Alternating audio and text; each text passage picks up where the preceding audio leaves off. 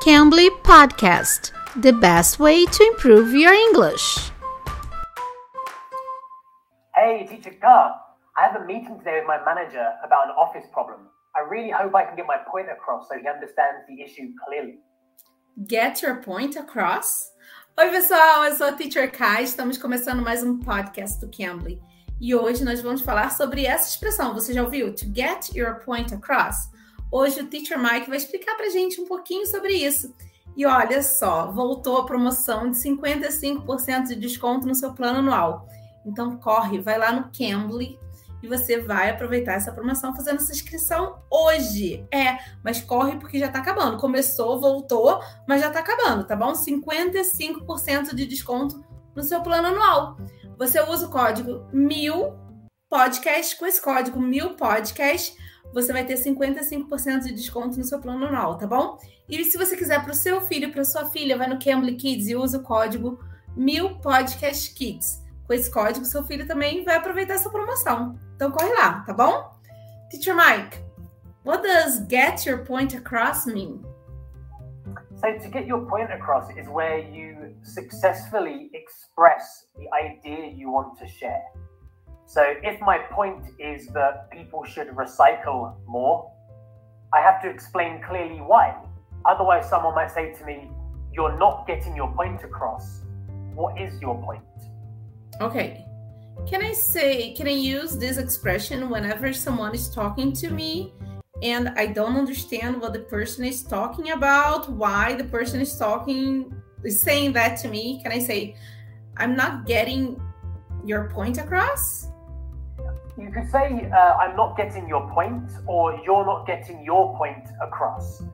So, ah, okay. The person is not getting the point across, and I uh -huh. say I'm not getting your point.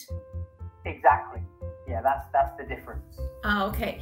Então, pessoal, quando você não estiver entendendo o que a pessoa está falando, você pode falar: ah, eu não estou entendendo. I'm not getting your point.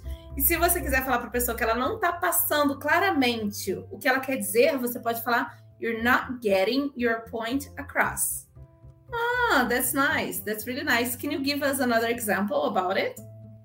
Of course. So you could, for example, say um, you've only got a short time to give your presentation. So make sure you get your point across quickly and clearly so that the audience understand and don't leave with any questions. Okay, good. Okay. Am I getting my point across? Of course you are. yes, you are. Um, what else? Um, is there any other example?